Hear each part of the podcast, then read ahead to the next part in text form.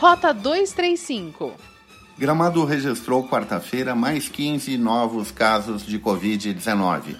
Com isso, há 199 testagens positivas para moradores. De terça para quarta-feira, houve uma recuperação de 20 pacientes. No total, 157 positivos já estão curados. Entre os confirmados ativos, 32 moradores seguem isolamento domiciliar e cinco positivos estão internados no Hospital Arcanjo São Miguel, sendo três na UTI Covid e dois na enfermaria.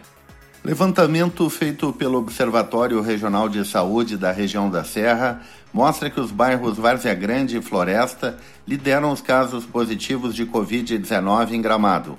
Cada um deles possui mais de 20 testagens positivas. Em seguida, vem os bairros Piratini e Centro, com mais de 15 casos cada um.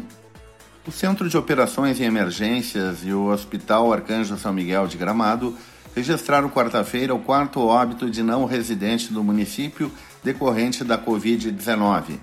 O paciente do sexo masculino e morador de Canela estava internado na UTI tinha 84 anos e possuía comorbidades.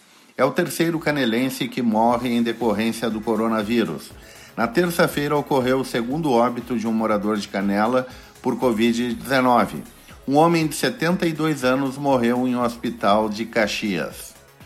Os promotores de eventos de gramado enfrentam uma dificuldade adicional além da limitação imposta pela pandemia de Covid-19. Os patrocinadores que se dispõem a investir não querem marcas associadas a eventos com a presença de público. Se o evento for online, muitas empresas estão dispostas a patrocinar.